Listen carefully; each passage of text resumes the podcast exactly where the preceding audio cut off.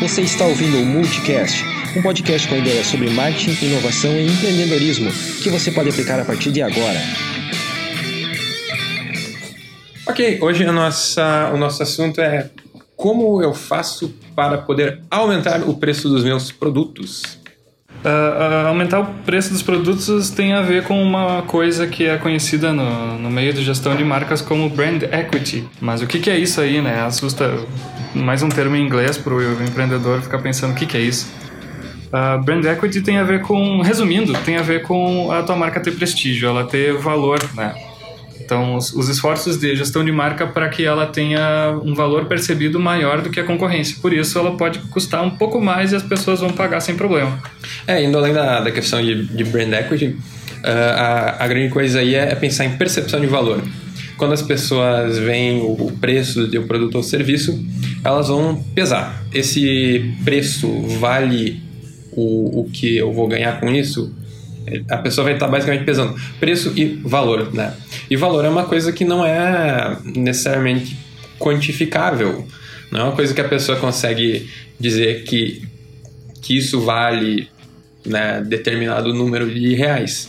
O valor é uma coisa muito subjetiva e depende de pessoa para pessoa.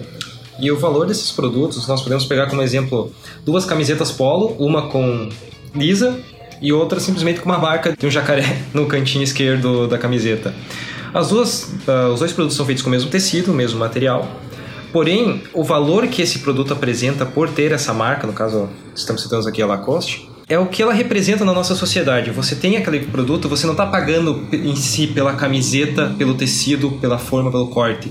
Você está pagando pelo o que aquilo representa quando eu estou usando. Hoje, quando nós falamos de marca, a marca faz parte da nossa sociedade de uma forma uh, que ela representa nossos valores, representa o estado social que nos encontramos.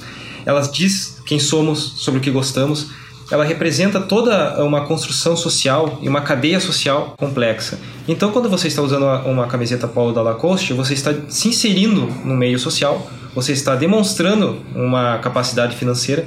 Então, além da camiseta, ou da camisa, no caso, igual a polo, você está comprando um título ou uma representação do que aquilo que você quer passar.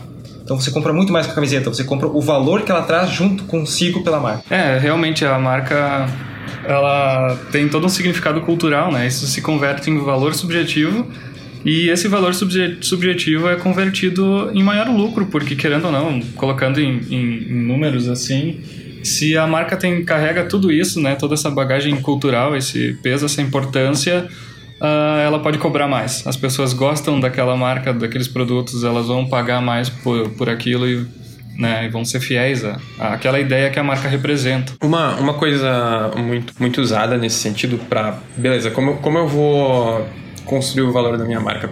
É pensar em status. Quando a gente vai comprar alguma coisa, um, um dos principais elementos que a gente pesa é status. O status pode ser financeiro, ou pode ser social, ou enfim, pode ser em vários níveis. E sempre que eu vou comprar alguma coisa, meu status vai subir ou descer, de alguma maneira.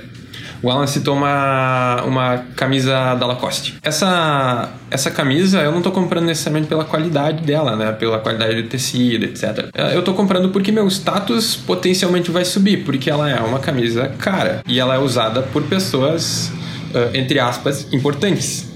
Então, na, na mente do consumidor, o status dele tende a subir quando ele estiver usando aquela camisa, porque as pessoas vão olhar para ele e ver que ele tem, uh, tem poder econômico para poder comprar aquela camisa.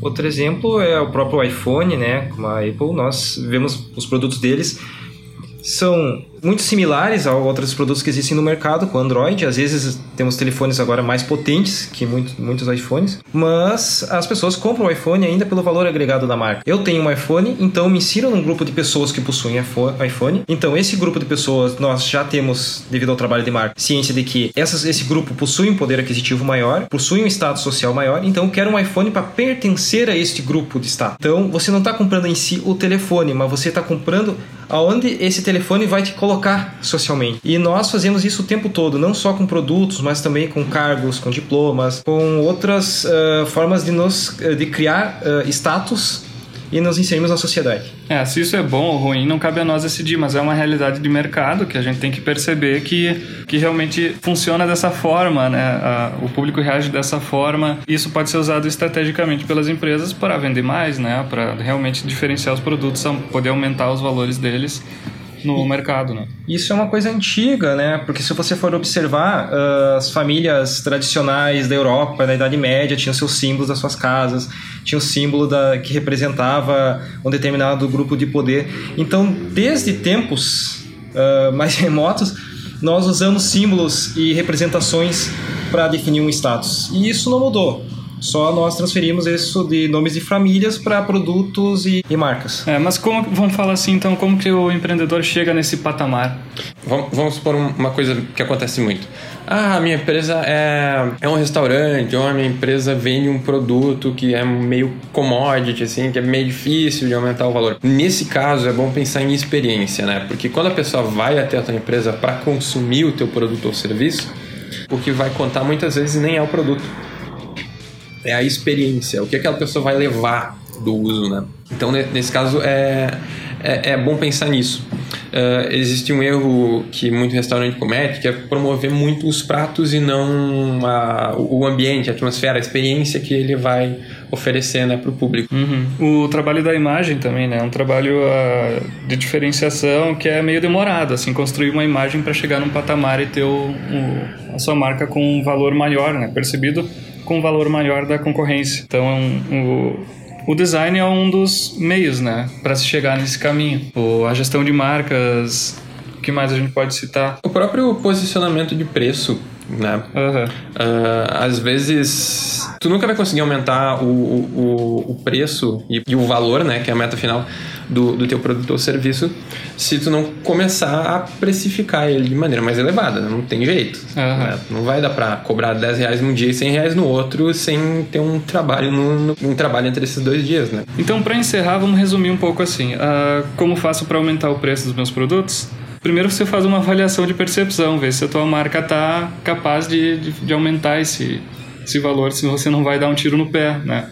Uh, tem que avaliar se o, o, público percebe bem tua marca, se as pessoas gostam né, da tua marca, teu produto. que mais? A reputação, se a reputação tá legal, né?